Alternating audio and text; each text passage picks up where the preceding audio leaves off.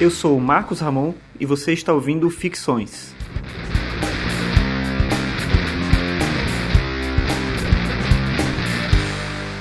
Esse é o episódio 33 e hoje eu vou falar sobre utopia.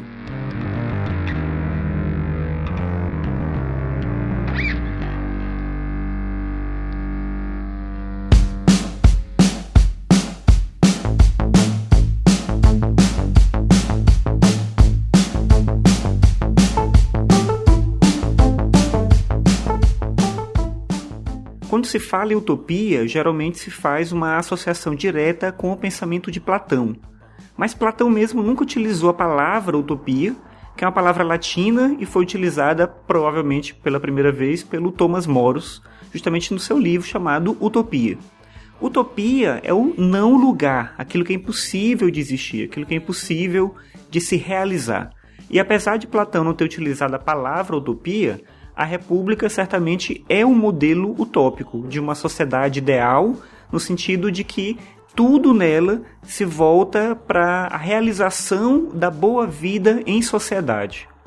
A ideia da utopia ela gera uma série de controvérsias em relação ao seu sentido. Se é impossível, se é um não lugar, se é algo que a gente não vai alcançar, para que dedicar um certo esforço? Para que é, tentar imaginar essa, essa sociedade, essa cidade, esse ambiente impossível de realizar. Eu acho que tem uma, uma justificativa boa para isso.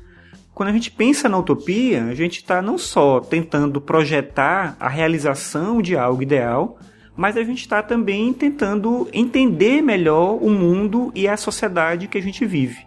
Se a gente percebe o que a gente tem e a gente imagina um ideal para isso, a gente pode tentar diminuir a distância entre a realidade e esse ideal.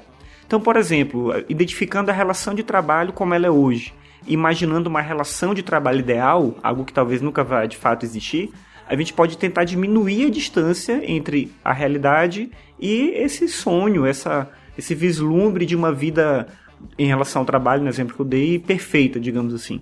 Então, ainda que a gente não vá alcançar o ideal, a utopia é importante porque ajuda a gente a melhorar aquilo que a gente tem, a entender, em primeiro lugar, a sociedade que a gente tem, mas e também, claro, pensar ações para que a sociedade ela melhore, ela se organize da melhor forma.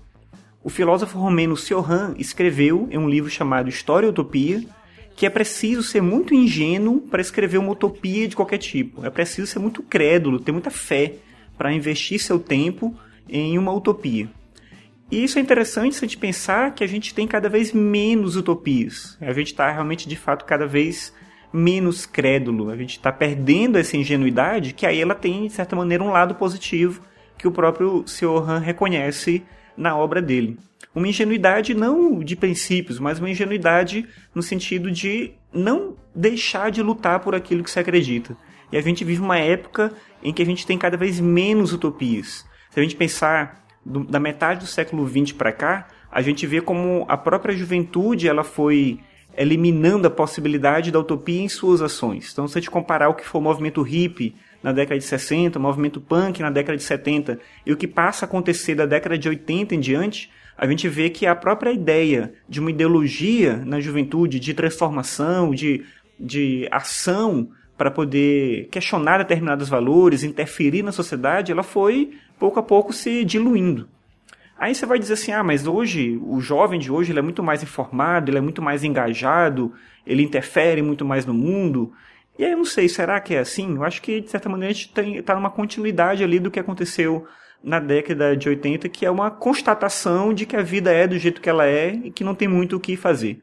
Um filme, eu acho que sintetiza muito bem isso, é o filme Curtindo a Vida Doidado, que tem como mote, assim, da ação, um personagem, um jovem adolescente ali, que está terminando o nosso equivalente ao ensino médio aqui no Brasil, e ele percebe que ele tá, vai entrar na vida adulta. E em vários momentos do filme ele fala sobre isso, de como ele vai ser igual ao pai dele. Os pais dele são bem sucedidos no, no, nas áreas de trabalho que eles atuam, mas é uma vida triste, uma vida ruim, uma vida monótona, uma vida sem prazer. Então é, é como se a juventude, até aquela etapa ali da, da idade que ele estava, era um momento que ele tinha para aproveitar, porque depois ele ia ter que se adequar à vida como ela é.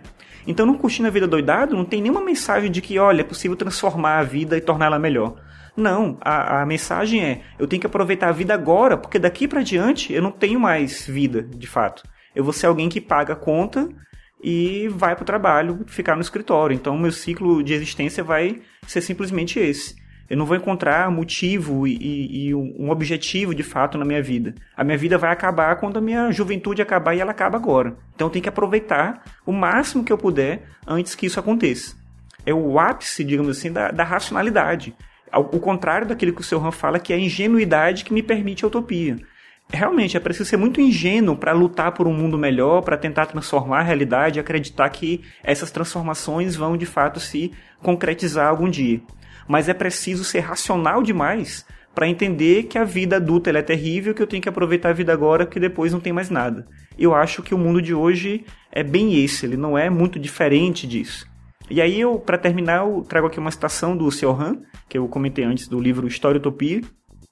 E a citação ele diz o seguinte, abre aspas: Mesmo que fosse inútil uma transformação total, uma revolução sem fé é tudo o que ainda se pode esperar de uma época em que ninguém tem mais candura suficiente para ser um verdadeiro revolucionário. Isso que ele fala está muito atual ainda.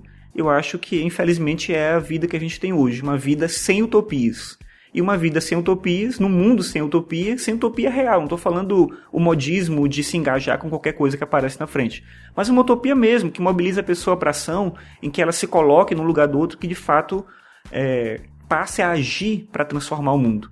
Eu sou professor, trabalho com adolescentes e eu vejo isso o tempo todo. Adolescentes de 16 anos que não acreditam que nada pode mudar. A corrupção está aí, não tem jeito, a política é ruim, a, a, a vida ela não vai melhorar e não tem nada que se possa fazer. Não tem nada, absolutamente nada que se possa fazer. Eles dizem isso e é desesperador você ver um jovem de 16 anos que não acredita que pode interferir em nada no mundo dele. Que ele apenas tem que se conformar ou se, de certa maneira, aceitar o jogo e, e se aproveitar da maneira como ele puder desse jogo. A gente precisa, de fato, voltar a essa ingenuidade e sonhar um pouco mais, acreditar que a utopia vale a pena.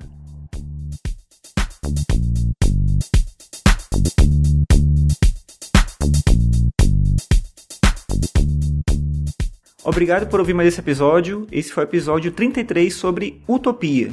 Se você gosta do podcast, peço para você compartilhar, deixar algum comentário no blog, no iTunes também, classificar o podcast, que assim mais pessoas ficam sabendo desse trabalho. Você pode acessar todos os episódios em www.marcosramon.net podcast. E lá também tem link para o meu blog, para as coisas que eu escrevo, você pode acompanhar tudo isso por lá. Mais uma vez, obrigado por ouvir e até a próxima.